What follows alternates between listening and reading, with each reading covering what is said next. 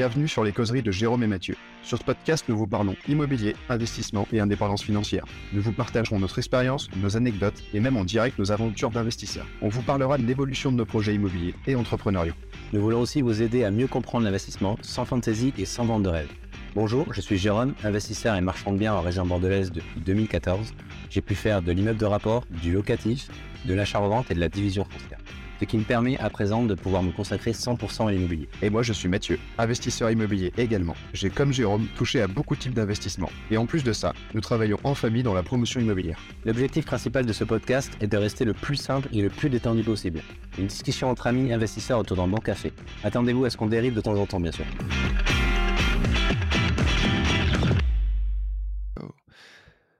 Et salut à tous, euh, on est hyper content de vous retrouver sur euh, ce nouvel épisode des causeries de Jérôme et Mathieu avec un son de qualité, avec Jérôme qui est là.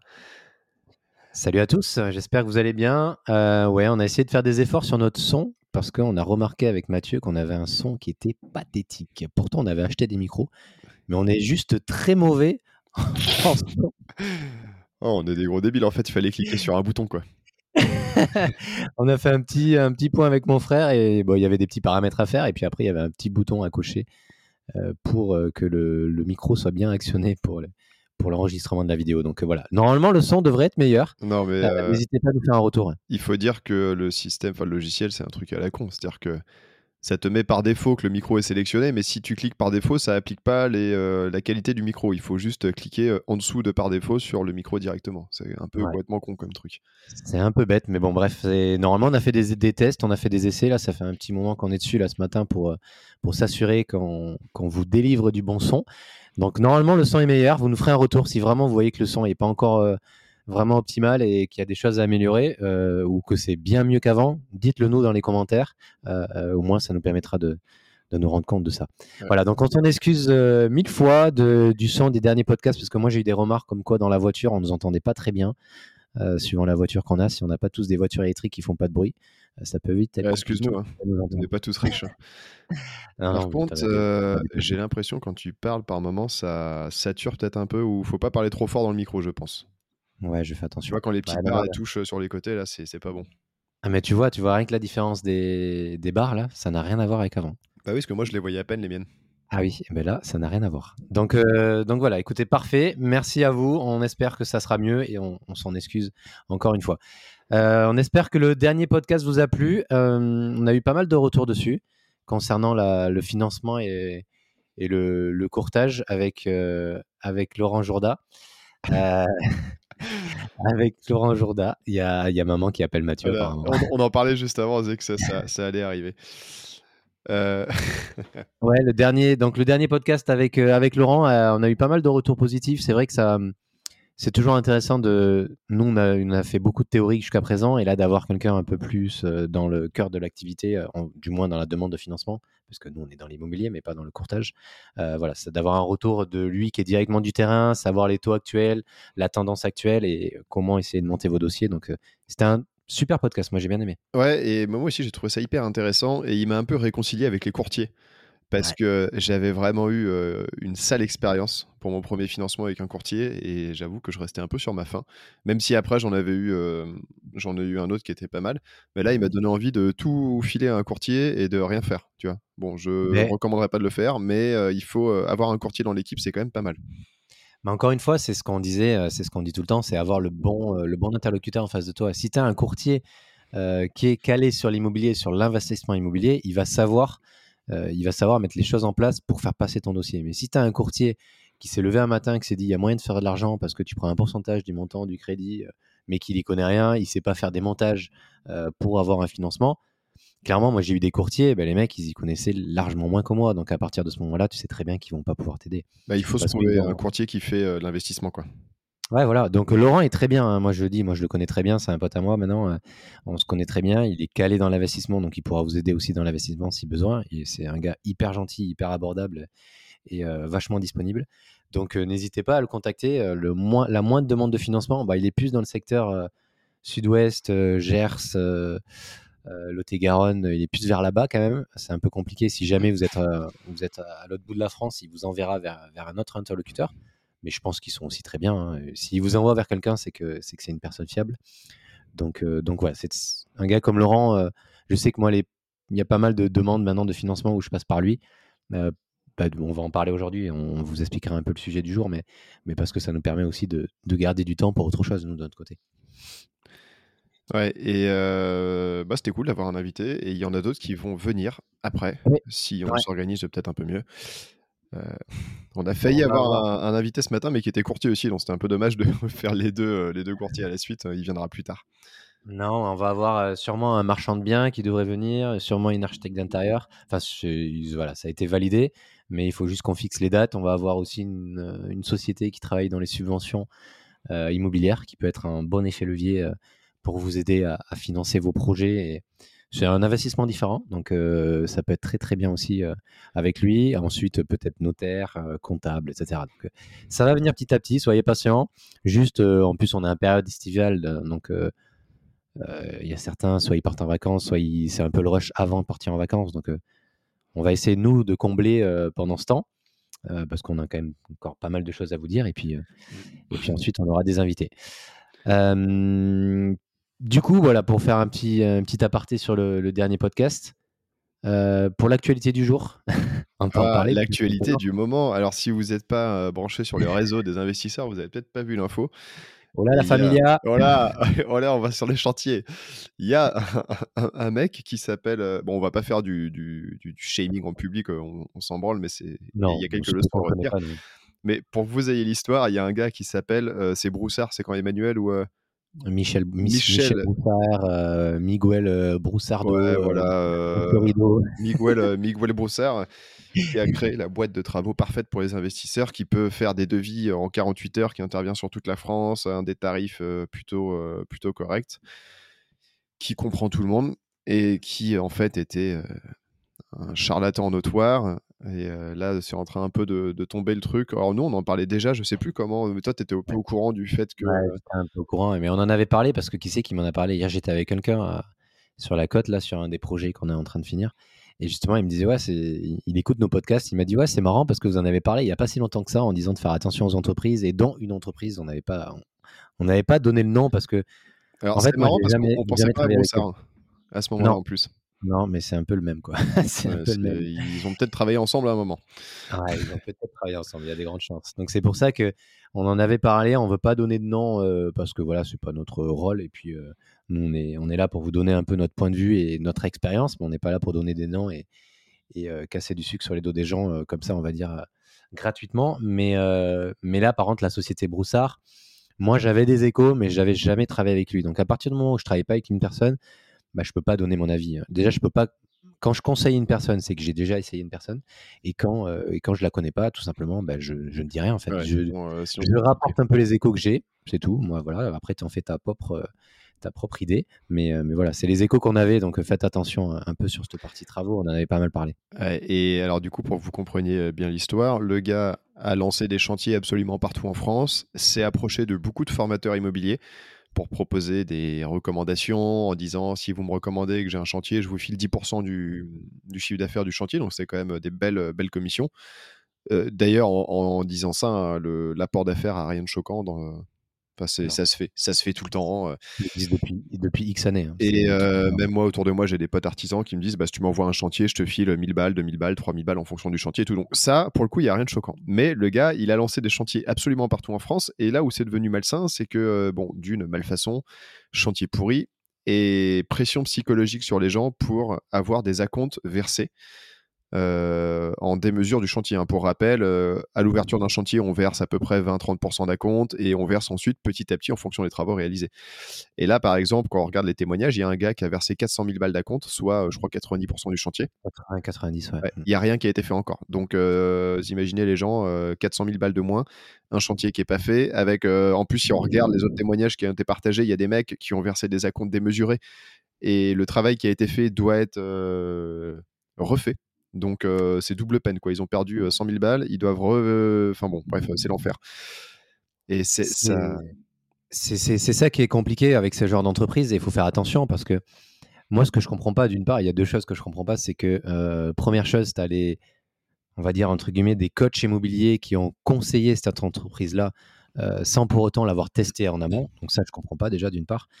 Et, et d'autre chose, je comprends pas que qu'un coach puisse se faire berner comme ça par une personne comme ça. En fait, le gars, on sait très bien qu'avant, il n'était pas du tout dans l'immobilier, dans les travaux. Il était, il tenait des salles de sport, il tenait des salles de muscu qui cool, je crois, un truc comme ça, ah, si pas de De toute façon, il y a que des débiles dans les salles de sport. Hein. Regarde, regarde nous deux là, on fait plus de on donc voilà, donc en fait, tout ça pour vous dire, voilà, nous on n'est pas là pour pour le, pour le casser encore plus que ça en est, parce que je pense qu'il peut plus aller plus bas que là il en est. là, je pense que c'est très compliqué pour lui. Et, mais faites attention, et quand on vous demande des acomptes, euh, première chose, un acompte de 20 à 30%, oui, mais supérieur à 30%, non, euh, clairement non.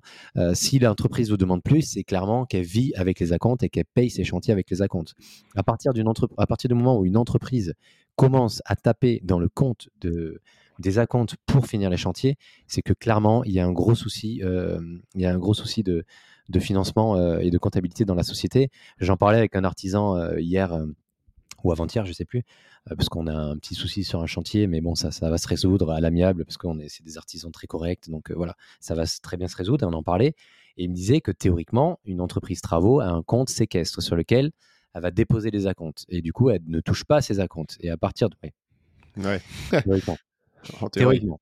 Mais, euh, mais en fait, il y a beaucoup d'entreprises, une fois qu'elles ont un trou sur un chantier où elles ont mal budgétisé, elles ont, voilà, elles ont, elles ont prévu tant de travaux, et il y en a pour beaucoup plus, ben, ils vont taper dans la compte. Et à partir du moment où tu tapes dans la compte, eh ben, ton compte, il est plus disponible. Donc, ça veut dire que tu as besoin d'argent. Donc, ça veut dire que tu as besoin d'un nouveau chantier pour réapprovisionner tes chantiers. Et là, du coup, on appelle ça la cavalerie. Donc, en fait, ça ne s'arrête plus. En fait.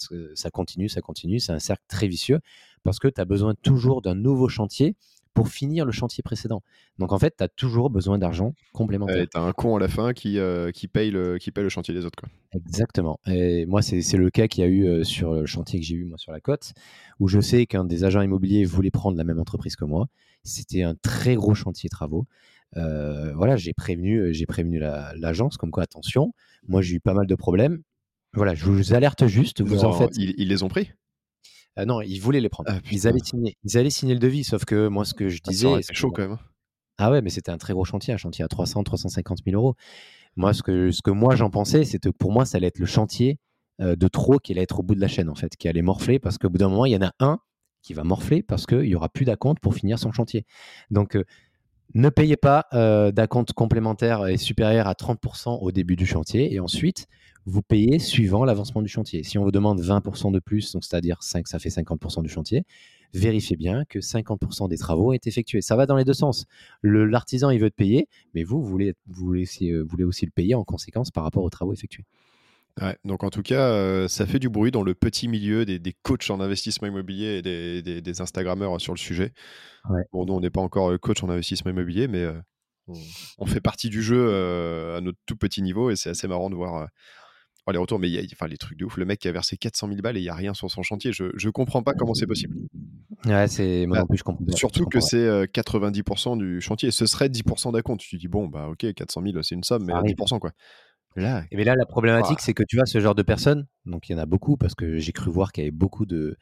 Suite à ce message, donc euh, Yann Darwin, hein, pour ne pas le nommer, suite à ce message de Yann Darwin, cette story qu'il avait mise, euh, il y a eu beaucoup de gens qui ont fait un retour à sa story. Et c'est là où tu vois qu'il y a eu beaucoup de gens qui ont été dans la même merde en fait. Et tu te rends compte qu'il y a beaucoup de gens qui ont payé 80 à 90% alors qu'il y a entre 0 et 20 et 30% du chantier qui est effectué. Et la problématique dans ce, là, dans ce genre de contexte, c'est que les gens, mais ils sont bloqués parce qu'ils ne peuvent pas partir. S'ils partent, ils se disent OK, je m'assois sur 60-70% d'argent que j'ai versé, sachant qu'il n'y a pas les travaux qui sont faits. Donc ils sont bloqués. Ils disent OK, je vais quand même maintenir le chantier avec lui parce que il me doit du, des travaux par rapport, au, par rapport au prix. Donc en fait, ils sont bloqués, ces gens-là sont bloqués. Mais théoriquement, il faudrait couper court. Hein. Moi, c'est ce que je disais, j'en parlais encore avec un investisseur hier. Moi, c'est ce que j'ai fait sur mon projet sur la côte. Je l'ai viré en fait. À partir du moment où ça part en couille, je sais que c'est compliqué, c'est pour ça qu'il faut gérer la partie financement et la partie gestion des acomptes. Parce que si ça se passe mal, faut la virer l'entreprise. Vous faites passer un huissier, vous faites passer un avocat. Comme quoi, ça va pas, tu dégages l'entreprise, tu prends quelqu'un d'autre. Ça va te coûter peut-être un peu d'argent, mais au final, quand tu vas, quand tu vas mettre l'un dans l'autre, tu vas peut-être perdre un peu moins d'argent. Moi, j'aurais pas viré l'entreprise et pris une autre entreprise par la suite. Peut-être qu'on y sera encore en train de faire le chantier et peut-être que mon appart, il serait pas encore en location. Donc, j'aurais encore perdu encore plus d'argent.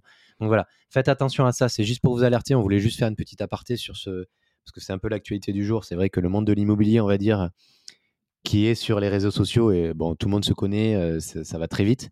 Donc faites attention. Euh, quand vous prenez une entreprise travaux, on va pas parler d'entreprise travaux maintenant, mais quand vous prenez une entreprise travaux, pensez à demander, à aller voir des chantiers qui ont été effectués, voir comment ils travaillent, demander leurs équipes, demander leur décennale. Voilà, tout ce genre de choses, nous, on nous, on nous le disait aussi. Hein. On s'en rendait pas compte que c'était hyper important, mais voilà, pensez à le faire. Mais il me semble qu'on a fait un excellent podcast sur les travaux, d'ailleurs, quelques épisodes avant. Mmh. Ouais. On en a parlé. Mais euh, bah, en tout cas, on a vite fait de se faire avoir quand même, parce que bah, quand on va pas visiter, enfin je sais pas, euh, enfin tu es un peu dans le speed, tu vas pas visiter le chantier machin, t'accroches bien avec les gens. Moi je sais que je suis vachement sur euh, tu sais l'affect et mmh. autres. Le mec il se présente bien, sympathise, on boit un café, on est content. je fais vas-y feu, je fais confiance. Non, c'est pareil. et je sais que c'est pas bien, mais bon je suis fait comme ça et mon père est fait comme ça, mon grand-père a été fait comme ça. C'est je vais pas me réinventer quoi. Mais quoi qu'il arrive, il faut pas verser la compte démesurée quoi. Non. C'est juste ça, parce que au pire, au pire, tu perds 30%. Alors, euh, on est d'accord, hein, ça fait mal au cul, euh, c'est sur 100 000 balles, ça fait 30 000 euros, euh, ça te fait un deuxième trou de balle. Hein. Mais vaut mieux ça qu'avoir perdu 100 000, pas avoir de chantier ou avoir des trucs, des malfaçons à faire et tout. Mais eh, en, fait, je sais pas, le mec qui a lâché 400 000 balles, s'il est ultra blindé, ça va lui faire très très mal au cul. Mais si c'est un gars comme nous qui avait emprunté 400 000 euros, t'imagines? Bah, c'est ce qu'on disait. En fait, ça peut, te, dégoûter littéralement de l'immobilier et te mettre carrément dans une merde. Ah, en fait, c'est là où c'est là où est le problème en ce moment et c'est là où tout le monde est en train de lui retomber dessus.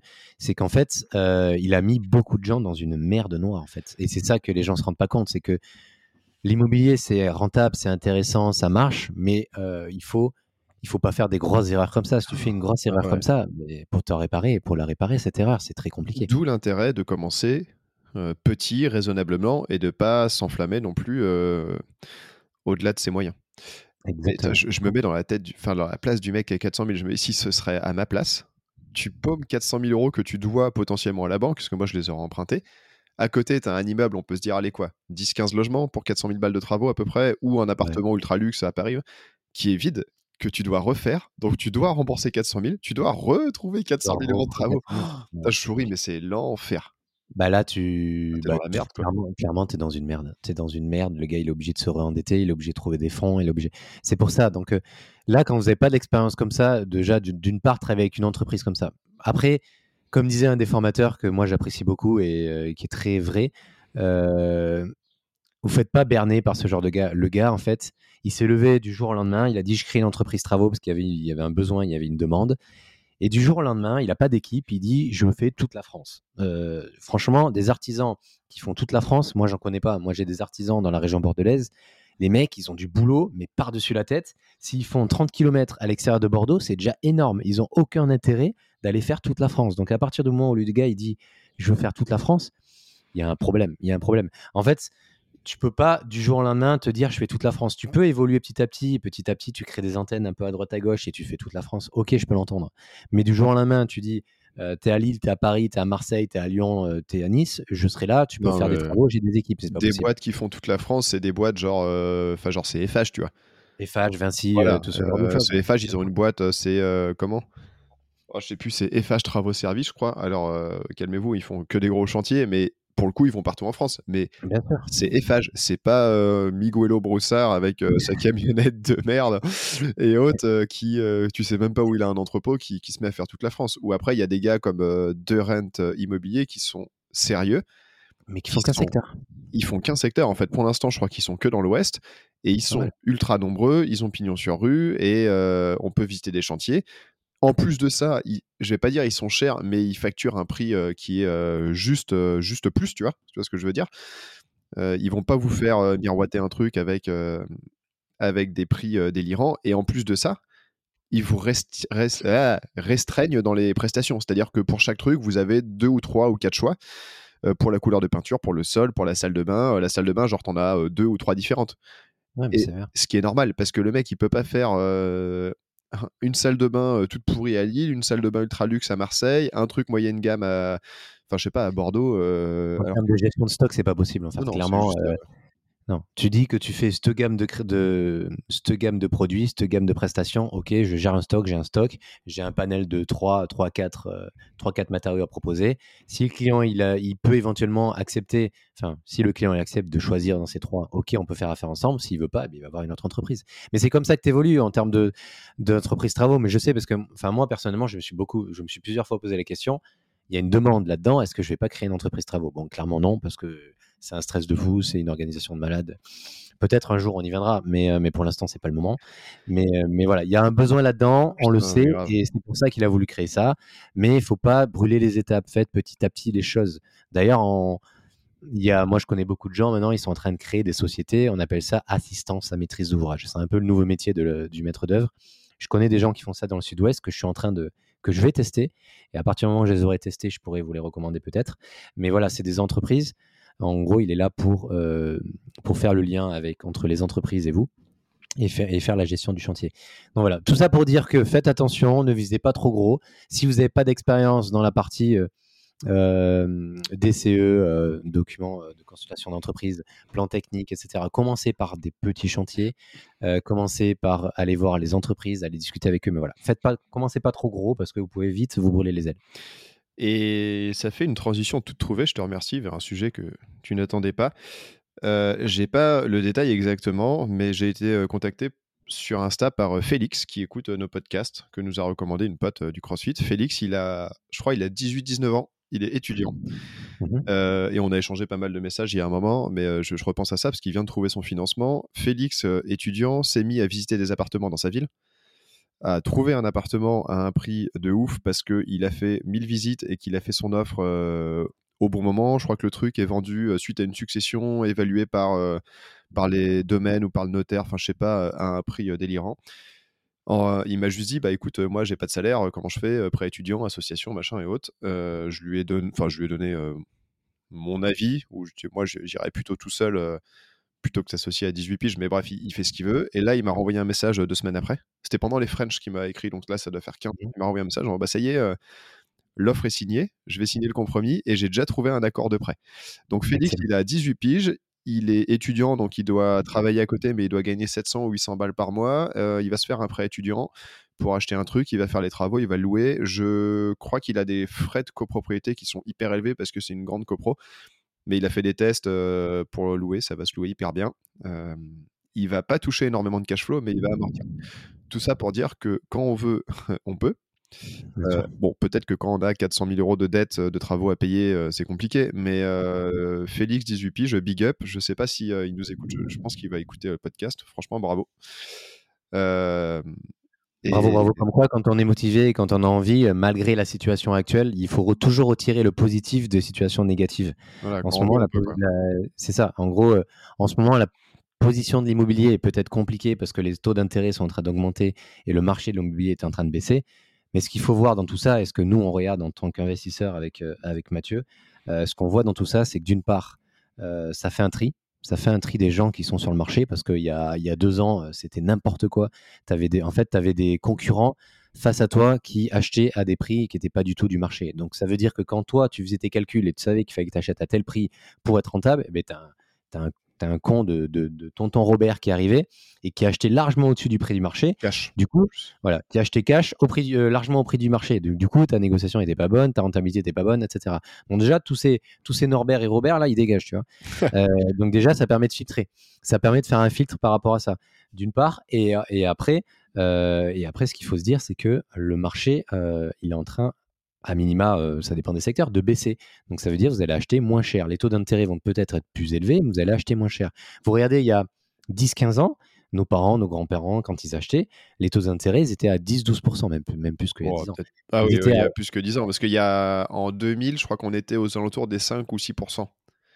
Ouais, donc c'était à plus que 10 ans, on était à 10-12%. Mais vous voyez les gens. Le prix d'immobilier à Paris, on était environ à 3000 balles du mètre. Bah euh, je parle dans les années, euh, je crois que c'est 98-2000, euh, j'avais regardé ça il y a un moment. Heureusement, les mecs à l'époque, ils se sont dit Oh là là, les taux d'immobilier sont trop chers, les taux des prêts, l'immobilier est trop cher à Paris, j'achète pas. Aujourd'hui, ils sont contents, hein, ceux qui ont bah, acheté. Bah ceux qui ont acheté, ils ont acheté, ils ont acheté un taux d'intérêt à 10-12%. Ils se disent Putain, on se fait ramasser par la banque et tout. Sauf que maintenant, bah, tu es à 10-15 000 euros du mètre, donc tu as fait, as fait x3, x4. Donc voilà, retirer le positif des périodes négatives, c'est juste, qu'on a, c'est, juste ce qu'on avait à dire là-dessus. Et, euh, et, dites-vous que ça fait un gros tri, un gros filtre parmi euh, tous ces pimpins qui voulaient se lancer dans l'immobilier sans, sans vouloir être trop, trop agressif. Par contre, aujourd'hui, évidemment, il bah, faut avoir un peu d'apport, le, enfin le plus possible, il faut avoir un beau dossier, mais c'était vrai avant. Hein. Ça ouvrait plus de portes quand on avait de l'apport. Euh, sauf qu'on nous demandait pas de le mettre, mais il le fallait quand même sur les comptes. Il fallait sur les comptes. Bah, bah, voilà, si c'est sûr, vous, avez, euh, vous êtes à moins 100 euros tous les mois et que vous gagnez 1200 euros par mois, je vais pas vous dire vous allez investir dans l'immobilier. Clairement, non. Euh, clairement, Assainissez les comptes et puis. Ouais. Et on, va pas ça, mais on en a parlé la dernière fois, mais voilà, assainissez vos comptes et faites D'ailleurs, en parlant de financement, dans le cadre d'une opération qu'on fait ensemble, on a eu pas mal de banques au téléphone pour du marchand de biens. Il y a des banques qui financent encore et les critères, c'est bon 20, enfin c'est plus de 20% de marge brute sur le projet, euh, ce qui semble évident, de toute façon, il ne faut pas y aller euh, à moins que ça, et euh, un apport de entre 20 et 30%, c'est ce qu'on entend. en fonction des banques, plus après quelques critères d'encours, de, de machin et autres, mais il y a des banques qui financent, donc c'est possible si vous avez de l'apport. Si vous n'avez pas d'apport, vous vous trouvez des associés. Nous, on est en plein dedans et bah, ça devrait marcher. Et il y a quand même des choses à faire. quoi. C'est ça. C'est trouver une solution en fait. À partir du moment où vous avez un projet qui est intéressant, qui est rentable, nous c'est notre cas, c'est notre situation, le projet est très intéressant. Euh, voilà, on a eu une contrainte par rapport au financement. On a dit ok, comment on va rebondir? On a deux, voilà, on a plusieurs solutions. On est en train de, on est en train d'y remédier. C'est pas encore clôturé, mais voilà, il y a toujours des solutions. Trouver un associé qui a un peu plus de fonds, euh, aller voir d'autres banques parce que ça c'est le but en ce moment. On va voir d'autres banques euh, parce qu'on avait une banque qui était prête à nous suivre, mais clairement. Ah, aïe. Ah, ils sont gentils, ils nous suivent. Hein. Le directeur d'agence, c'est top. Hein. Je, je, ne vais pas du tout euh, reprocher quoi que ce soit. Il est super, super réactif, mais on sait pourquoi. On sait pourquoi. Il est très, très, très cher. Parce que savoir qu'en termes de marchand, euh, on va pas rentrer dans le détail, mais en général, les taux actuellement, un taux correct en termes de marchand, tu es aux alentours des 6%. 6 ouais, c'est un 6. Tu es aux alentours des 6%. Nous, la proposition qu'on avait, on était plus proche des 10% que des 6%. Donc, à partir du moment où si le projet il dure 12 mois, euh, bah, tu prends 10% euh, d'un emprunt à 500 000, bah, tu donnes 50 000. La banque a fait un prévisionnel sur 24 mois, donc ça fait 100 000 de frais financiers. Donc c'est sûr que le projet, au bout de, si tu le prends sur 24 mois avec 10% d'intérêt, bah, ton projet, il est plus trop rentable. il vraiment C'est pas la même limonade là d'un coup. Hein. C'est pas, pareil. Et c'est là où on se dit pourquoi on n'est pas devenu banquier? Et c'est là où on dit pourquoi on n'est pas riche pour financer les gens à 10%. Mais grave.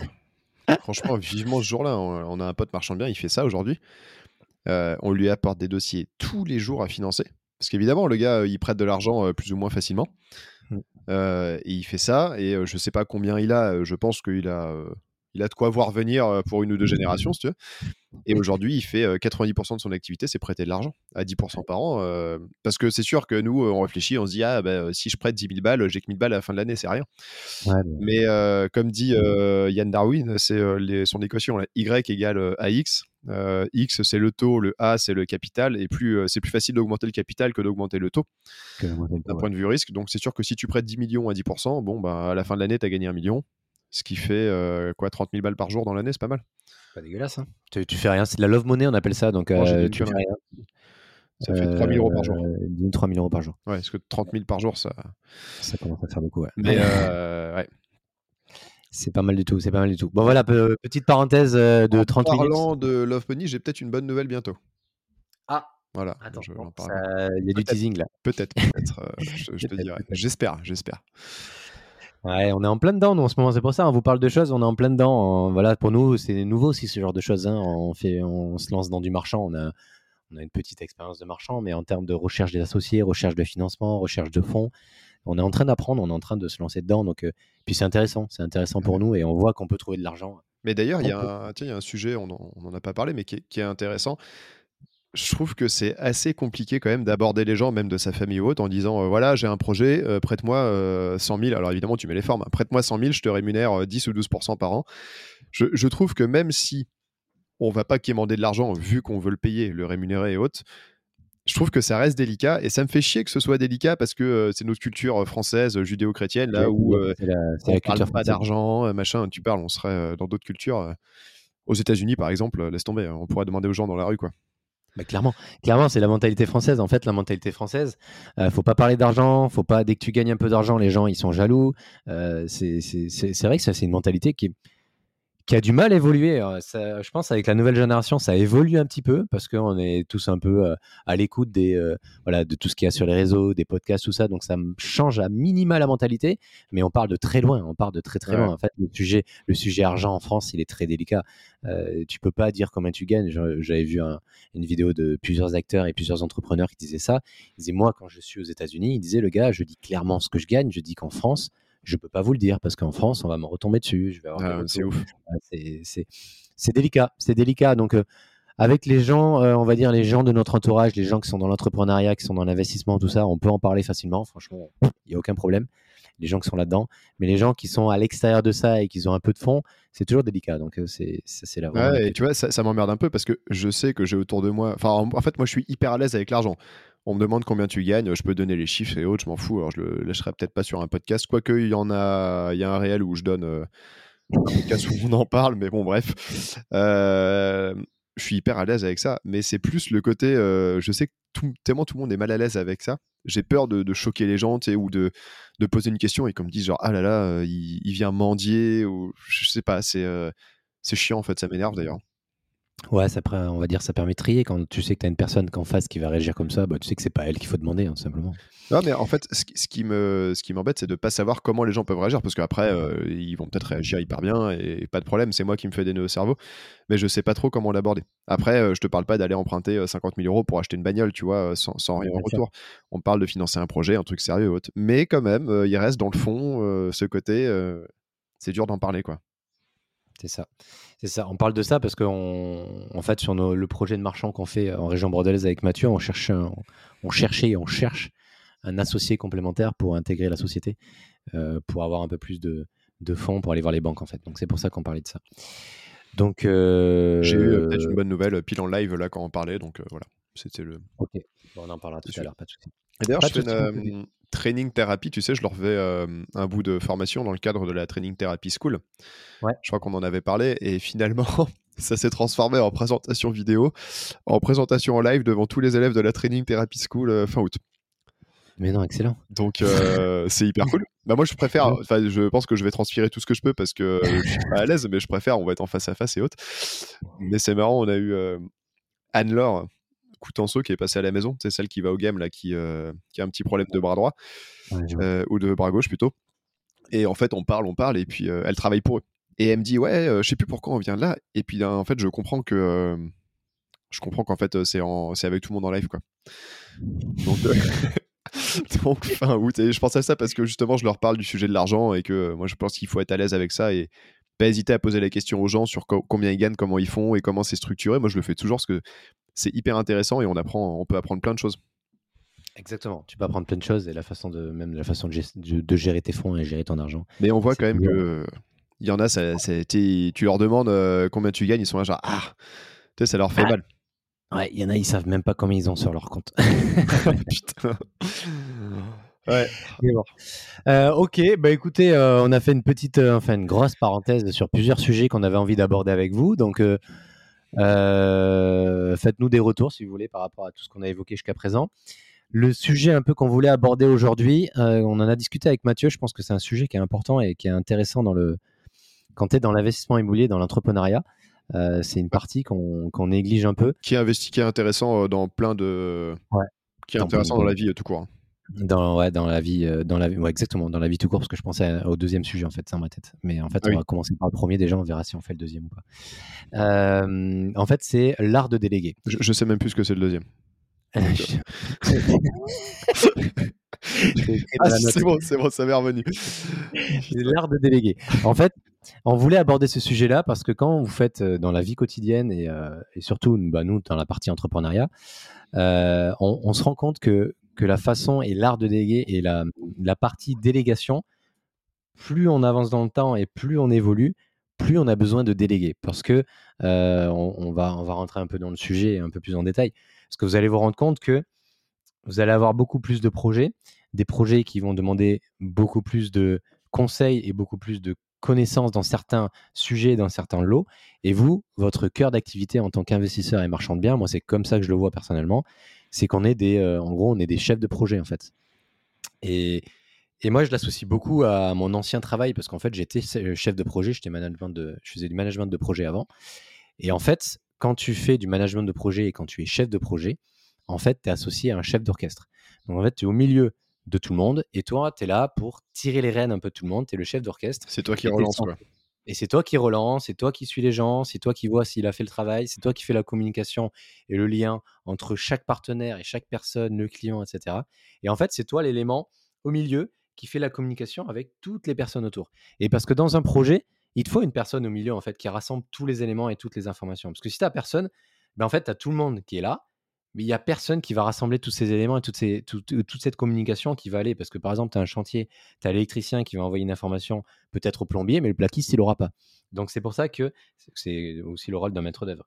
C'est pour ça que c'est très important euh, quand vous faites du, de l'investissement immobilier, de vous rendre compte que vous, votre métier, enfin moi c'est comme ça que je le vois, hein, Mathieu, il vous dira un peu son point de vue là-dessus, mais vous, votre métier en tant qu'investisseur ou marchand de biens ou autre, ou dans l'entrepreneuriat, votre métier, ce c'est pas d'être électricien. Votre métier, c'est pas d'être plombier. Votre métier, c'est de gérer un électricien, de gérer un plombier, de gérer la communication, de gérer le planning, de gérer ce genre de choses, mais pas de faire l'activité en elle-même. Bah, tu as bien raison. moi, je pense que c'est intéressant de savoir faire. C'est-à-dire que je, mets par exemple les travaux. Moi, je suis une vie en travaux, alors je bricole relativement bien, mais les trucs un peu techniques où il faut que ce soit propre, net, euh, précis, si tu veux, euh, je, ne maîtrise pas du tout. Mais euh, on a, il y a beaucoup de mecs qui nous contactent en disant voilà, ben moi, je compte acheter, et puis pour pas payer cher, je vais faire tous les travaux. Mmh. sur un petit investissement, le premier, à la limite, avec du temps libre, hein, parce qu'en fait, on mesure mal, mais ça prend du temps. Avec du temps libre, je trouve ça intéressant pour au moins savoir ce que c'est. Mais c'est pas un truc qui peut durer dans le temps, quoi. Tu peux pas te dire. Enfin, en fait, ça dépend des objectifs. Si l'objectif, ça va être de faire un achat-revente par an en rénovant un appart et de vivre avec 30, 40 ou 50 000 euros de plus-value, juste ça, ce qui évidemment est beaucoup d'argent sans en être beaucoup, bon, bah, ça, peut marcher. Mais si l'objectif, c'est de ne pas se créer un deuxième, voire un quatrième métier ou un, cinquième, parce que enfin, nous, on ne le fait pas pour se faire des journées de 16 heures par jour, même si finalement, on y arrive en faisant d'autres choses. Mais il faut je trouve que c'est bien de savoir faire, mais déléguer, c'est la clé pour se libérer du temps. Alors, oui, ça coûte de l'argent. Surtout, en fait, c'est surtout au début qu'on a du mal à le faire parce qu'on a moins de sous. Donc, on veut économiser sur tout et autres. Mais il y a des économies. Est-ce que pour économiser 5000 euros de travaux, ça vaut le coup de sacrifier 5 ou 6 week-ends à faire des travaux? Bien sûr. Tu vois, je sais pas. C'est ça. C'est en ah, fait, faut regarder. Faut, moi aussi, je sais. c'est ça. Il faut vraiment regarder votre objectif et quelles sont vos priorités, en fait, tout simplement. Nous, je sais que on est parti dans l'immobilier. Enfin, Mathieu, il y est depuis tout le temps, mais euh, enfin depuis plus longtemps que moi déjà. Mais moi, j'y suis parti dans l'immobilier pour avoir d'une part de la liberté. Euh, je ne suis pas parti dans l'immobilier pour avoir encore plus de, stress et plus de responsabilités et plus de travail qu'avant. C'est pas le but. Le but de partir dans l'immobilier, euh, c'était de me libérer de la charge de mentale que j'avais avant, bah, qu'on a toujours, c'est normal, parce que quand on part dans l'immobilier, tu as de la charge mentale. Mais le but, c'est de se libérer du temps, de faire travailler les gens qui sont bons dans leur domaine d'activité, parce que moi, je suis pas plombier, je suis pas électricien, je suis pas carreleur, donc ce genre de choses, je ne sais pas faire. Moi, moi l'idée que j'en ai, c'est je pense que Mathieu là-dessus, il a tout dit. Il a dit d'abord, il faut savoir faire ou regarder comment ça marche et essayer de voir comment ça apprendre à apprendre le fonctionnement des travaux pour ensuite pouvoir le déléguer. En fait, l'idée c'est de créer des process. En fait, moi j'étais dans une société américaine où il y avait énormément de process. Au début, tu te rends pas compte, tu en as plein le cul de ces process, mais tu te rends compte que ces process-là, justement, ils permettent de pouvoir déléguer par la suite. Tu apprends à faire l'activité, ou tu apprends comment ça fonctionne. Ensuite, tu crées un process et tu délègues à une personne. Et ça, c'est hyper important parce que de faire ça, ça va vous permettre de garder du temps et de focaliser votre temps sur les choses que vous savez faire et les choses que vous aimez faire. Parce que si tu passes ton temps à monter des meubles comme j'ai pu faire, je le fais encore dans ma résidence principale parce que c'est ma résidence principale, mais dans les premiers investissements immobiliers, je passais à monter les meubles, je passais un temps fou à monter des meubles. Sauf que quand tu es en train de te faire chier à monter des meubles, je déteste ça. Donc, euh, en fait, c'est horrible. Tu, passes ta journée à monter des meubles. D'une part, t'aimes pas ça. Donc, tu passes une journée qui te plaît pas. Donc, à la fin de la journée, tu es aigri, t'aimes pas ça. Et tu fais le bilan de ta fin de journée. Tu as monté euh, trois armoires, deux lits. Et pendant ce temps, tu as ta boîte mail qui a été augmentée. Tu pas été voir ton banquier. Tu pas été voir les agents immobiliers. Tu pas recherché de biens. Et nous, notre activité, Mais c'est ça notre activité, c'est rechercher des biens, rechercher des financements, rechercher des associés, euh, étudier des projets, mais c'est pas monter des meubles en fait. Donc c'est là où on se dit, ok, est-ce que je ne serais pas plus efficace et je ne serais pas plus rentable en faisant une recherche de biens immobiliers plutôt que de déléguer le montage de meubles à une personne et pendant ce temps, moi, je me focalise sur la recherche de biens immobiliers. Clairement, le choix, il est très vite vu, la, la question est vite répondue, comme on dit. Mais alors, je suis totalement d'accord avec toi, même si moi ça me fait marrer un peu de monter les meubles dans une certaine euh, mesure, tu vois. Y passer une journée de temps en temps, ça me fait rigoler, j'ai l'impression de faire un truc un peu manuel qui, tu sais qu'on voit de, de, faire de l'ordinateur et du tableau Excel. Mais euh, je suis aussi conscient qu'au début c'est pas forcément euh, c'est pas forcément facile et qu'on est obligé de faire des efforts et des sacrifices pour pour avancer. Le seul truc c'est de pas tomber dedans de manière répétitive quoi. on le fait une fois, on le fait deux fois, mais assez vite il faut réussir à passer à autre chose, sinon on va jamais progresser. Mais c'est comme par exemple, moi je ne voulais pas payer de décoratrice intérieure ou, enfin, ou de décorateur hein, euh, parce que euh, ça coûtait de l'argent et je me suis dit c'est quand même pas compliqué. Bon, euh, Le Mans, j'ai payé, enfin on a payé avec Roxane, ça nous a coûté, je sais pas, 2000, 2000 et quelques hors taxes.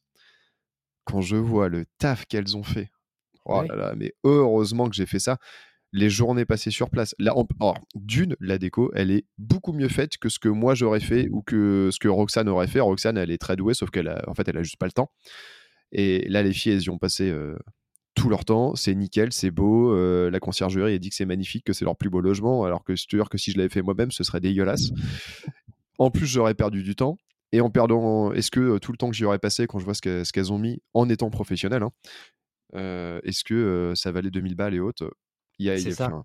C'est pour ça, c'est pour ça. En fait, ce qu'il faut regarder quand on est dans le OK, je vais déléguer cette tâche, oui, non, je la délègue ou pas. Il faut se dire OK, si je la délègue, qu'est-ce que ça va apporter Est-ce que ça va me libérer du temps pour pouvoir faire ça? Oui ou non? En fait, il faut vraiment faire euh, avoir cette réflexion-là en fait en, management de projet. C'est exactement ça. Donc euh, là, le fait de déléguer la décoration, tu dis ok, je délègue la décoration à une société qui va peut-être me coûter de l'argent à l'instant T, mais pendant que cette personne-là va gérer la décoration, moi je vais me focaliser sur une autre activité qui va me ramener des fonds parce que cette activité-là que tu vas euh, que tu vas faire à côté, elle va te ramener de l'argent qui va te permettre de payer cette décoration-là. Et la décoration que tu auras payée par l'intermédiaire d'avoir délégué, elle va te rajouter de la plus-value sur ta location, sur ta revente, sur tout ça. Donc voilà, mais au début, on a toujours du mal. Moi, bon, on est tous passés par là. On fait. payer, on a les oursins dans les poches et. Euh, on veut pas payer, mais après c'est normal quand on se lance dedans, euh, tu veux faire la moindre économie. Après voilà, nous on vous dit pas euh, premier investissement immobilier, vous déléguez la totalité du, projet. Non non, clairement pas. Si tu veux augmenter ta rentabilité, augmenter ta marge sur un premier achat revente ou un truc comme ça, fais essaie de faire le plus de choses possible déjà d'une part parce que tu vas apprendre tu vas apprendre comment ça se passe, tu vas apprendre comment ça marche et tu vas voir les choses qui fonctionnent et qui ne fonctionnent pas. Et après, une fois que tu auras de l'argent de côté et que tu vas pouvoir te permettre de déléguer euh, pas mal de choses, tu délègues et tu délègues petit à petit. Tu vas pas tout déléguer d'un coup. Je sais que nous, petit à petit, on commence à déléguer. Euh, on maintenant, on délègue ben, la partie travaux. Maintenant, on délègue la partie gestion à des conciergeries. Là, moi, je suis en train de voir avec un, avec un, avec un, gars qui monte une société euh, dans la région en fait, ce que je vais maintenant, je vais lui déléguer la partie. Dès qu'il y a un problème sur l'immeuble, la conciergerie, elle va pas m'appeler à moi, elle va l'appeler à lui, c'est lui qui va gérer, qui va contacter les artisans, etc. En fait, je lui crée un process. Je lui dis, écoute, jusqu'à une somme maximum, maximale de temps, tu te démerdes, tu vois avec les artisans, tu gères. Je veux pas en entendre parler, je veux pas, je veux pas que ça passe par moi. Et à partir du moment où ça dépasse ce montant-là, tu m'appelles, on voit, on en discute et on trouve un accord. Mais voilà, c'est ça en fait. L'idée, c'est d'être dérangé le moins possible par les petits problèmes et les petites problématiques qui peuvent se présenter autour de vous sur vos projets immobiliers. C'est le pied ce que, ce que le gars propose. Ouais, c'est exactement. C'est moi, c'est ce que moi c'est. En fait, il est, il a, il a, il, en avait marre de son métier. Il veut partir. Donc moi, je l'ai testé sur euh, sur deux trois trucs. Euh, je l'ai testé pour voir si je pouvais lui faire confiance. Je peux lui faire confiance entièrement. Et du coup, on est en train de mettre ça en place. J'en ai discuté encore avec lui hier. Euh, en gros, il va devenir un peu mon mon assistant sur ce genre de choses. Donc, dès que j'aurai besoin de lui, il est d'accord et ça va le faire monter en puissance. Et moi, j'ai entièrement confiance en lui. Il va, il va prendre de la responsabilité. C'est important quand vous êtes entrepreneur et que vous êtes dans l'immobilier, vous êtes un chef d'entreprise. Et en tant que chef d'entreprise, ce qu'il faut, c'est responsabiliser les gens autour de vous. À partir du moment où vous leur apportez une, importance et que vous les responsabilisez, les gens ils seront beaucoup plus sérieux et beaucoup plus carrés dans ce qu'ils font. Ils auront l'impression de faire un truc qui est pour eux et c'est beaucoup plus valorisant pour eux. Donc ça, c'est une mentalité d'entrepreneuriat. il faut, vraiment l'avoir, mais, c'est hyper important. Ouais, et tu vois, quand on en parle, ça il me revient un truc que j'ai entendu, sais plus, c'est qu'il faut trouver ce qu'on appelle son sweet spot. L'objectif qu'il faut avoir, c'est trouver ça. C'est le sweet spot, c'est quoi? C'est l'endroit où on est bon, ou là où on excelle. C'est son. Il y a un autre terme plus, plus français, mais bref, on s'en fout. et une fois qu'on a trouvé ça, si on veut vraiment accélérer et, tout, et tout péter, il faut réussir à se concentrer à 200% là-dessus et déléguer tout le reste. Alors évidemment, oui, ça coûte cher, ça machin, c'est compliqué et tout. Mais tu vois, j'essaie de réfléchir pendant qu'on parle sur moi. Et je sais que là, le domaine où moi, je me considère bon et où je prends le plus de plaisir, ça va être de rencontrer des gens et de nouer des liens. Parce que je, me rends compte que finalement, je passe quand même vachement bien avec les gens. Genre, je me mets un peu de pommade, mais dès que je rencontre quelqu'un, ça, passe relativement bien et on peut avancer. Je, je, mets ça dans catégorie pro, agent immobilier, prospecteur et autres. Et le truc, ça va être d'aller trouver des projets. D'aller trouver des projets, ça, pour moi, ça me semble facile. Alors, je dis pas que c'est facile de trouver un projet rentable, mais il n'y a rien de très compliqué et je, sais quand c'est acharnant, ça passe bien. Par contre, une fois que j'ai trouvé le projet, que j'ai envoyé l'offre, trouver le financement, gérer les travaux, gérer la mise en location, faire toute la paperasse avant et autres, je sais que ça, en fait, à chaque fois, j'ai l'impression de me retirer des écharpes dans les mains, tu vois, ou des trucs sous les ongles, tellement ça me, ça me fait chier. Et dans le meilleur des mondes, je serais assez friqué ou j'aurais assez de moyens pour avoir, en gros, un chef de projet derrière qui s'occupe de tout. le gars, tu l'alimentes en projet. Et après, tu lui dis, voilà, démerde-toi. Bon, évidemment, tu es là, tu es à la genèse du projet, donc il faut toujours être un peu là. Mais tu vois, le sweet spot, c'est ça. Je sais qu'il y a d'autres gars, le sweet spot, ce serait peut-être, je sais pas, de faire la déco, de faire les travaux, ou le gars est banquier, donc lui, son truc, c'est juste d'avoir les financements, mais il faut que les projets arrivent tout seuls. Ce qu'il faut vraiment réussir à faire, c'est se concentrer le plus possible sur là où on est doué. Et sinon, ce qui d'ailleurs n'est pas grave, on reste, on va dire, on reste artisan, quoi. Quand je dis artisan, le, je dis pas ça méchamment, mais on va rester petit ou ça va être dur de vraiment grandir. C'est ça. C'est, mais ça, c'est important ce que dit Mathieu. C'est vraiment rester focalisé sur quelque chose que vous aimez et quelque chose que vous savez faire. Parce qu'autrement, vous allez perdre un temps fou à vouloir faire de nouvelles choses. Donc là, tu vois clairement ce que dit Mathieu. Euh, bah, des gens comme toi, tu recherches. Il y en a, hein. il y en a, en a beaucoup. Et moi, j'en d'ailleurs, j'en ai parlé à Mathieu hier. J'en ai eu une au téléphone hier. Euh, là, c'est la prochaine étape maintenant de la partie de délégation c'est qu'en gros, à partir du moment où on aura trouvé un projet, on aura, ok, nous on voit le projet, on a les agents immobiliers, on va faire la visite, on se rend compte que le projet est intéressant, on fait nos calculs, on fait nos chiffres. Et en gros, après, c'est ok, on a une personne qui dit, voilà, moi je t'amène ce projet, dis-moi si oui ou non pour toi le projet va être viable ou il va, va pas être viable. Et en fait, pendant que cette personne est en train d'étudier le projet, étudier la faisabilité du projet, d'une part, elle va vous valider ou pas le projet, ça évitera d'aller signer un compromis pour rien, du coup, une perte de temps. Et d'autre part, ça vous permet de pouvoir chercher un autre bien à côté. Parce qu'en fait, cette personne-là, elle va être focalisée sur l'étude de faisabilité de votre projet. Donc pendant qu'elle fait l'étude de FAISA, toi, tu peux très bien continuer à faire d'autres choses à côté. Donc voilà, c'est vraiment la partie délégation, ça, ça va de, ça peut aller de, plein de choses, hein. comme chez vous, euh, votre ménage, comme chez vous, plein d'autres choses. Il y a plein de gens qui vont dire, euh, oui, tu as une femme de ménage, tu es, es, riche. Non, c'est pas une question d'être riche, c'est juste que moi, passer une heure et demie, deux heures à faire le ménage, euh, ça m'apporte que dalle en fait. Ça va me rapporter beaucoup plus d'argent et beaucoup plus, euh, pas que d'argent, mais de plaisir de faire une heure et demie de quelque chose d'autre plutôt que faire du ménage en fait, tout simplement. Tu vas payer une femme, ménage, une femme de ménage par exemple, imaginons, il y a un truc qui est hyper important que j'avais vu d'un, que j'avais écouté dans un podcast. L'importance de quand tu vas déléguer, c'est de connaître ton tarif horaire. À partir du moment où toi tu sais, tu connais ton tarif horaire, à partir de là, tu vas savoir si tu vas déléguer ou pas.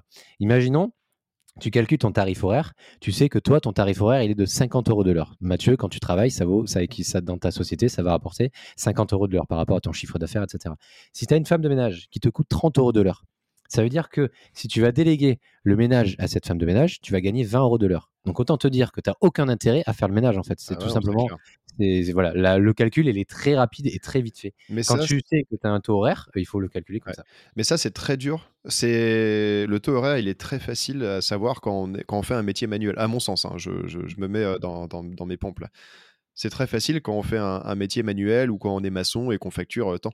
Tu vois, quand toi euh, et moi, on fait plus un métier de bureau. Enfin, c'est un peu spécifique ce qu'on fait, mais c'est plus un métier de bureau où c'est pas on, bosse pas une heure là et hop on n'a pas 50 ou 100 balles ou 1000 balles qui, tombent direct. Donc c'est ça que c'est assez dur d'évaluer et du coup quand on est comme ça on a tendance à se laisser aller en disant ouais mais bon vas-y je vais le faire moi-même quand même et, euh, je vais euh, économiser bah, il, faut se fixer un taux. En fait il faut dire ok moi pour être euh, pour être bien dans ma vie pour être pour être tranquille pour profiter de ma vie profiter de temps je veux travailler de temps par jour. euh, je veux travailler un temps par jour, je sais que mon chiffre d'affaires de ma société, il est de temps, bah, tu fais ta soustraction, tu fais, tu fais ta division, et tu sais que voilà, ton taux horaire est l'équivalent de temps. Et à partir du moment où tu as une tâche qui arrive, ok, ça, ça me coûte 30 ou 40 euros de l'heure, est-ce que moi, si c'est moi qui le fais, ça va coûter plus cher ou moins cher? Et là, tu sais que tu peux déléguer, ça part. En fait, tu as une répartition en termes de cases. Voilà, c'est vraiment bon, c'est comme ça que je le vois. Mais après, on peut pas tous, comme, comme dit Mathieu, on peut pas tous avoir cette signification de taux horaire. C'est le plus compliqué à mettre en ah, place. C'est compliqué. Après, il faut il faut l'estimer. C'est euh, comment il s'appelle euh, Fabien Olicard qui a écrit un livre que je n'ai pas lu, mais j'en ai entendu parler. Il faudra que je le lise d'ailleurs. Euh, il s'appelle, je crois, Le temps est infini. Et dedans, il donne quatre formules pour. Enfin, il donne une formule en fait pour estimer son taux horaire. Et dedans, il y a quatre trucs. C'est le premier, c'est quel est le montant horaire de son salaire actuel, mais tout compris, c'est-à-dire temps de transport, c'est temps où on part vraiment travailler, au moment où on part de la maison et au moment où on revient. Ensuite, il y a un deuxième truc, c'est combien de temps on serait prêt, enfin pour combien on passerait une heure devant le téléphone à rien faire, à écouter quelqu'un parler, pour gagner un bon, un bon d'achat? Tu vois, par exemple, est-ce que pour perdre une heure, littéralement perdre une heure assis dans ta chaise devant le téléphone, est-ce qu'il te faudrait 200, 300, 400, 600 balles? Mmh. Qu'est-ce qu'il y a d'autre? Bah, Combien on estime son taux, son taux horaire pour faire une tâche répétitive, comme par exemple passer des heures à repasser, pour combien l'heure on le ferait Et il y a un quatrième truc, et en gros, il fait la moyenne des quatre et ça donne un taux horaire. C'est évalué, mais c'est une méthode que je trouvais intéressante pour évaluer comment estimer sa valeur de la valeur de son temps quoi? La valeur de son temps, mais c'est pour ça, c'est la, c'est voilà, c'est les premières bases, c'est les premières bases, c'est ça, c'est estimer la valeur de son temps. Vous estimez votre temps, combien vaut votre temps, et par rapport à ça, vous pouvez savoir si vous allez déléguer ou pas la tâche. Mais voilà, c'est des choses qu'on qu'on apprend et qu'on prend en compte une fois qu'on a un peu plus d'expérience. Au début, quand vous lancez, vous n'allez pas penser à ce, genre de choses, pardon. Mais, mais voilà, petit à petit, vous déléguez, petit à petit, vous, êtes entouré de personnes. Tu as un avocat, tu as un comptable, tu as un maître d'œuvre, tu as un assistant, tu as, tout ce genre de personnes autour de toi qui sont là pour t'aider et qui sont là pour te faire avancer dans le, dans le bon chemin. Mais, euh, mais ce genre de choses là qu'on vous énumère et qu'on vous explique, moi je sais que dans la société où j'étais, pardon, j'avais, euh, j'avais beaucoup de, de formations sur le développement personnel. Moi, ça m'a toujours plu le développement personnel et c'est, des choses qui vous permettent d'avancer et qui vous permettent de, d'être plus efficace et plus efficient au travail. Donc, euh, il y a des formations, il y a beaucoup de formations sur euh, la gestion du temps, sur la gestion des priorités, sur l'art de déléguer, sur le management transversal, ce genre de choses. C'est toujours intéressant et important de, faire ce genre de formation. Ça va vous apporter beaucoup de choses dans votre, euh, on va dire, dans votre quotidien, dans votre façon de penser, votre façon de travailler et votre façon de réagir. Donc, euh, n'hésitez pas à faire des formations, à lire des livres, à écouter des podcasts sur le développement personnel. C'est très, il n'y a pas que comment calculer la rentabilité en fait dans l'entrepreneuriat et l'investissement?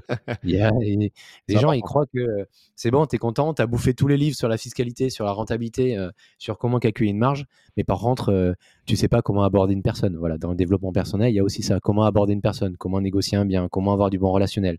Et ça, c'est pour moi, c'est beaucoup plus important de savoir faire tout ça et d'avoir un, d'avoir un développement personnel au maximum que euh, à savoir par cœur tout ce que tout sur la fiscalité en fait. C'est vraiment euh, les gens ils veulent tout apprendre par cœur mais ils ont aucune aucun contact humain, aucun relationnel. S'en branle un peu parce qu'il y a des fiscalistes pour ça.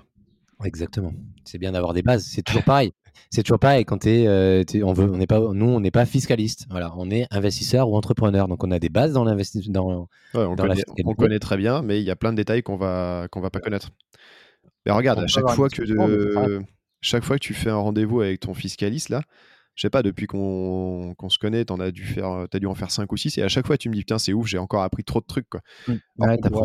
Alors, que dès le début, un mec un peu prétentieux pourrait dire, bah, ça y est, je connais tout, euh, tranquille, tu vois, j'ai pas besoin d'un fiscaliste. Et non, pourtant, on est dedans tous les jours, on regarde, ça nous intéresse, enfin, c'est une passion en plus, tu vois. Et euh, non, on apprend quand même des choses avec les pros.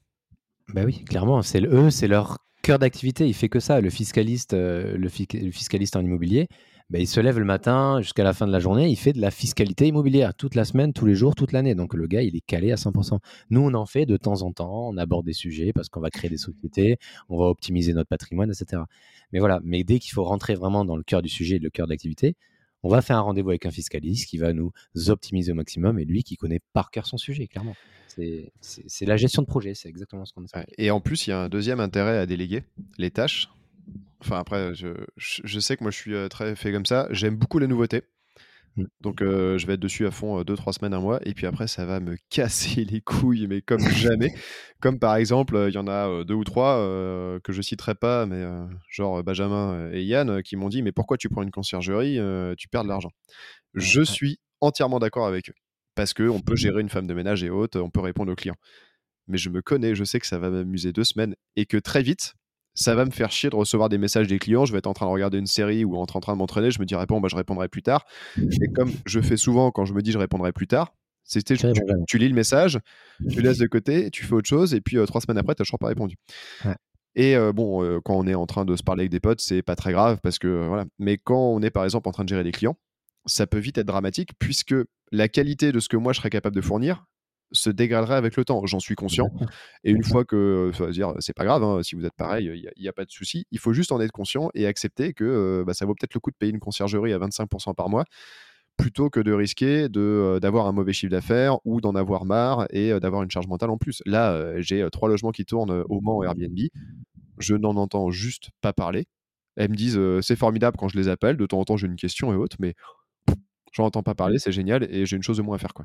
Mais parce que c'est ce qu'on disait, le, de gérer les appartements, c'est le métier d'une conciergerie. Nous, on n'est pas, on n'est pas des, on n'est pas des conciergeries. Quand tu vas créer ta conciergerie, peut-être que, euh, voilà, tu vas créer ta conciergerie un jour, tu vas te mettre à fond dedans. Moi, je sais que c'est un des objectifs que je pourrais éventuellement avoir un jour. J'y pense en tout cas.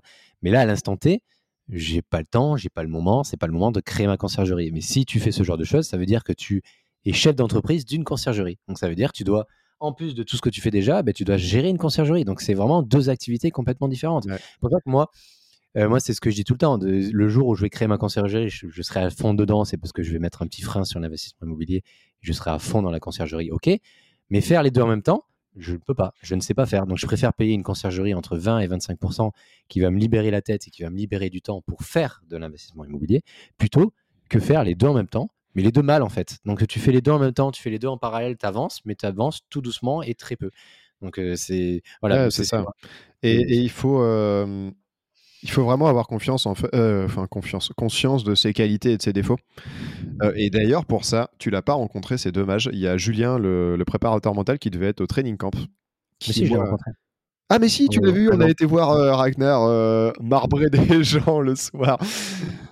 Oh, putain, très intelligent. J'ai rêvé ou il fait un nouveau spectacle d'ailleurs Je suis en train de me demander si c'était un, rêve ou s'il prépare un nouveau spectacle. Je, ne sais plus trop. moi, j'irai pas, mais euh, euh. je vais voir Artus d'ailleurs. Petit aparté, ah, je vais voir Artus l'année prochaine. Et euh, tout ça pour dire, je reviens à Julien. Bah, bah du coup, t'as pas eu trop le temps d'échanger avec lui. Il faut qu'on le fasse venir. Il est, il est délire. En plus, il a plein de choses à apporter. Et moi, j'ai eu des moments où, enfin, c'est pas facile tous les jours en ce moment. Toi, tu sais pourquoi, etc. Quoi. Et au début de cette situation un peu compliquée, je l'ai appelé en disant écoute Julien mentalement ça va pas. En plus je me suis fait découper sur un WOD de qualif et en fait ça m'a ça m'a pété le moral complètement. Donc je l'ai appelé en disant voilà prépa mental. Je lui ai dit je lui ai dit cash. Hein. Je lui ai dit bon bah moi j'ai pas besoin de ça mais on va voir tu sais ce qu'on peut se voir quoi. Et putain en fait je te jure il m'a sorti une analyse de moi et je me suis dit mais ah ouais non mais en fait il a tellement raison. Et ça m'a fait vachement bien d'en parler avec lui et que ce soit lui ou un autre, hein, il y en a plein. en fait, ça fait un peu office de, psychologue parce que tu, te, tu parles avec lui, il t'analyse et c'était vachement intéressant. Et il m'a ouvert les yeux sur certaines de mes qualités et surtout beaucoup de mes défauts où je me suis dit, mais ouais, en fait, il a raison, il faut juste que j'accepte que je suis comme ça et que du coup, j'agisse en conséquence. Donc, par exemple, je sais que la nouveauté, ça m'éclate. Donc, gérer les clients en deux semaines, ça va m'amuser, mais qu'au bout d'un moment, ça va se dégrader et que je vais mettre dans la merde en voulant économiser 25%, je vais finir par, euh, ça va finir par me coûter plus cher parce qu'au fur et à mesure du temps, ça va, ça va se dégrader. Et euh, c'est hyper intéressant comme truc. Alors, je vous dis pas d'aller voir un, prépa mental absolument. En tout cas, si euh, vous voulez voir Julien à Nantes, vous pouvez essayer de le contacter. Vous me, vous me demandez. il est overbooké, mais je, sais qu'il peut voir du monde. Il a fait le coaching, il a coaché coaching mental d'un très gros formateur immobilier d'ailleurs, pour information. Ouais, et euh, euh, il connaît un peu le, milieu et il fait du coaching. Euh, il prépare plusieurs équipes olympiques. C'est pour ça qu'il est un peu dur à voir là jusqu'en 2024. Même pour nous, bah, il devait être là au training camp, il n'a pas pu malheureusement. et quand on essaie de le voir, c'est un peu compliqué. Mais en fait, c'est ouf ce que ça m'a apporté sur ma connaissance de moi-même. En fait, il arrive à te il arrive à te ressortir des choses que toi, tu, même tu ne connais pas, et de ressortir des choses positives que toi, tu pensais peut-être négatives. Et du coup, ça te change complètement la vision euh, que tu avais de toi-même, en fait. Donc, tu sors de là, je pense que. Après, personnellement, j'ai jamais, jamais assisté à ça, mais c'est ce que, c'est ce que j'ai cru comprendre. Euh, parmi les, les coachs mentaux en fait. Bah, c'est leur but, hein, c'est pour ça que tous les sportifs de haut niveau, ils ont un coach mental parce qu'ils sont là pour les remonter et les remotiver. Euh, et, ouais, c'est vrai que à l'occasion, moi, il faudrait que. On a un peu échangé vaguement, on a un peu changé par rapport. on n'a pas eu le temps de se voir. On s'est vu euh, vite fait pour une bière avant et après le spectacle, mais c'était un peu, euh, un peu court. C'était un peu court, mais ouais, carrément. Moi, à l'occasion, franchement, ça m'intéresse. En plus, surtout que ça m'intéresse beaucoup le, cette partie-là. Et euh, ouais, ah c'est dommage qu'il n'ait pas été là parce que sur le WOD de nu, ça aurait été autre chose. Hein. Tu aurais été nager au fond de la rivière, chercher la foi, tu vois, sous l'eau et tout. Ça aurait été drôle. Mais ouais, non, c'était ouf. Et alors pourtant, moi, j'étais le premier à me dire, ouais, j'ai pas besoin de ça, tu vois. Alors, je suis très ouvert à psychothérapie et tout, parce que mes parents sont rencontrés en psychothérapie, donc forcément, tu en entends parler depuis que t'es gamin. Mais quand même, je me disais, ouais, je suis, euh, je suis au-dessus de ça, tu vois. Ouais, mais c'est là où tu te rends compte que le mental, il a un, il a un impact énorme sur toi, en fait. En fait, à partir du moment où le mental, il est bien et il te dit que tu peux y arriver, bah, tu y arriveras, en fait, tout simplement. C'est ton cerveau qui prend le dessus, en fait, par-dessus ça. Donc, ça, c'est un impact, ça, très valorisant. Mais ouais, à, voir. Et peut-être que si on arrive à trouver un petit créneau avec lui, peut-être qu'on l'invitera sur un de nos, un de nos podcasts. Si, il serait, il, serait très content, je pense. Mais le problème, c'est de l'avoir. C'est ça. il faut l'avoir. le problème, c'est de l'avoir. Déjà, au téléphone, c'est compliqué. Mais euh, ceci dit, il est en vacances la semaine prochaine en famille. Il peut peut-être nous sacrifier une heure. Non, ah, pourquoi pas Pourquoi pas On verra. Je pense pas. il m'a dit qu'il allait couper son téléphone. Ah oui, ok. Donc voilà, donc euh, on vous parlera d'autres sujets. Euh, il y a plein de sujets sur le développement personnel. Quand on, il y a des fois quelques podcasts où on parlera un peu de, de, ce, de ces sujets-là. Aujourd'hui, c'était vraiment sur la partie délégation, la partie savoir déléguer et comment déléguer. Donc voilà, n'hésitez pas à écouter des podcasts et lire des livres sur ce genre de choses, sur l'art de déléguer et comment déléguer. C'est hyper intéressant et hyper important pour votre quotidien, pour, euh, voilà, pour, la, pour vraiment votre, votre vie en général. Bah ouais, que tu voilà, écoutez, euh, on, a fait, on, a fait, le tour là-dessus, sur euh, la partie délégation. On a fait, j'espère que ce, ce nouveau sujet vous aura plu, que le son sera bon. Je pense qu'il sera ah, le son, en tout cas, moi, je t'entends divinement bien, c'est très agréable. Ah, c'est quand même mieux parce que franchement, les derniers podcasts, moi, à chaque fois que je voulais écouter, je m'entendais pas. C'était sacrément agaçant. Ouais. Euh, et là, là, je pense que ça sera mieux. Donc, n'hésitez pas à nous faire un retour d'une part sur le son et nous dire si, euh, bah, si ce sujet vous intéresse, si vous voulez qu'on fasse d'autres sujets dans ce style sur le développement personnel, euh, à commenter, à vous abonner et à partager au maximum. Et si, petite info, pareil, tu n'es pas au courant, c'est le podcast des surprises, il est très probable que, attends, je prends mon agenda, il est où? Que jeudi, dans 15 jours, je fasse un apéro IMO à la maison. Ah euh, jeudi 20 avec ouais avec les gars de Rantimo. Je voulais faire un truc dans l'été et euh, quand Roxane était enfin Roxane n'était pas là, pendant 15 jours. Bon évidemment, je m'y suis euh, t'imagines bien que je m'y suis pris un peu trop tard. Du coup, il est fortement probable que je fasse un apéro IMO jeudi 20 à la maison en mode on boit des coups, on est dehors, profite du soleil, on va croiser les doigts. avec, j'avais pour idée de proposer à ceux qui veulent venir avant une petite séance de sport, si on a que ça amuse, de venir de venir voir qu'on euh, ne fait pas que de l'immobilier. Voilà, il y a des chances que je fasse ça à la maison, c'est à Missillac, euh, c'est loin de tout, mais c'est sympa quand même. C'est sympa, vous allez voir, le, lieu est super. Vous pouvez faire plein de choses sur place, c'est énorme.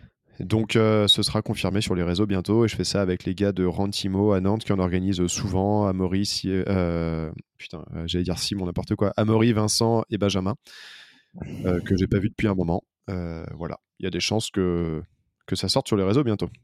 Ok, ben n'hésitez pas à contacter Mathieu si ça vous intéresse de participer. Toute personne sera le bienvenu. Exactement.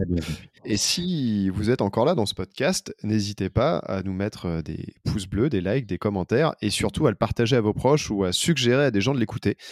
Euh, on va vous dire, on va vous dire, on est de plus en plus nombreux, ce qui n'est pas spécialement vrai. Les écoutes sont euh, en, lente progression, mais vu qu'on a eu un trou de 4 semaines, ça ne nous aide pas. Mais si vous partagez, de temps en temps, on a des questions, enfin, des, si ça a des questions sur Insta de quelqu'un qui dit Ah, bah, il y a machin qui m'a dit d'écouter ton podcast, euh, je trouvais ça super cool, enfin, votre podcast. Euh, si vous le partagez, ça nous aide vraiment énormément. Donc, euh, n'hésitez pas à le faire. Yes, n'hésitez pas et, faites-nous faites vos retours là-dessus. Super, merci à vous. Bonne journée. Bisous à tous, bientôt. Salut. ciao, ciao.